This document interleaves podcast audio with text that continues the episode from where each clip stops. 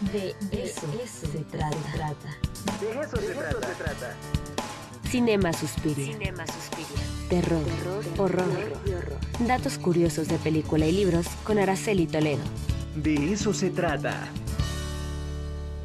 Oye, pues a ver, doctora, cuéntenos qué nos va a recomendar para ver este fin de semana. Esta película que sí me hizo saltar, sí, la verdad, un par. ¿Sí te dio miedo? No me dio miedo, pero sabes que tiene muy buen sonido. O sea, sí, eso es también para las películas de terror, el sonido es importantísimo. ¿eh? Por supuesto, es uno de los elementos, Elementos. clave.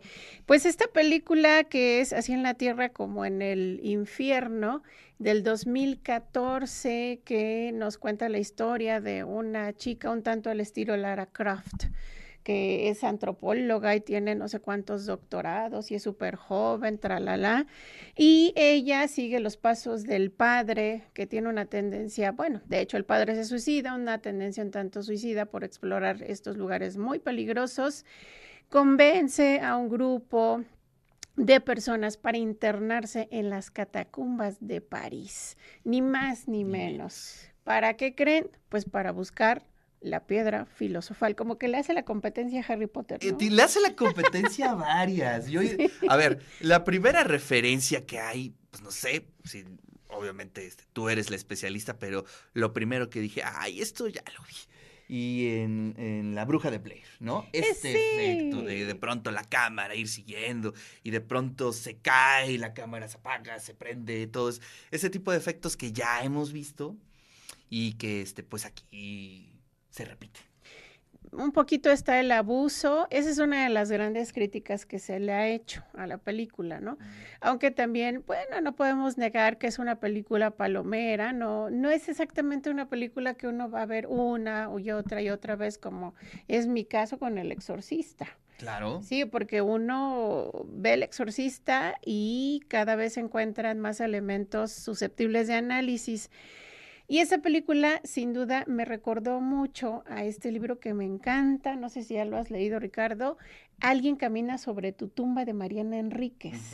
Por supuesto. Es un libro maravilloso que, eh, que es una recopilación de crónicas que ella hace de varios panteones que ha visitado y aquí se nombra justamente las, las catacumbas de París.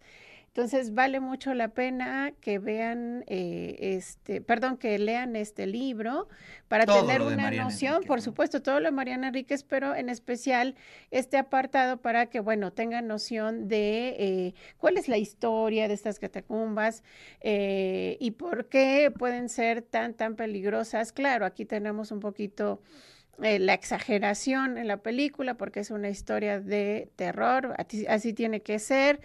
Y eh, pues también de pronto uno se da cuenta que se sigue esta fórmula como de los cuentos de hadas, que es bien interesante esta estructura.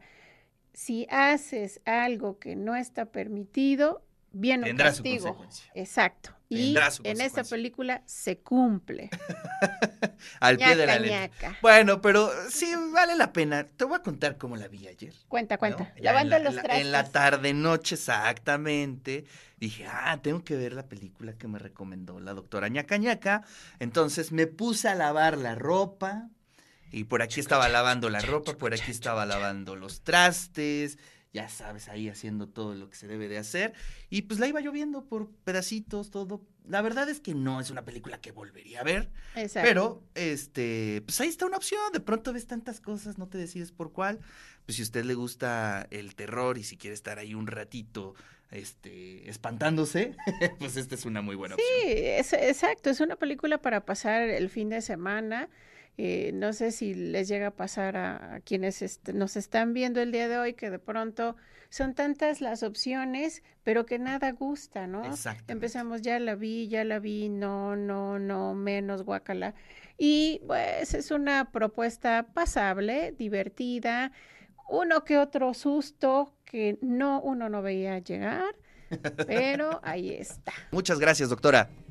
Muchas gracias, nos vemos el lunes.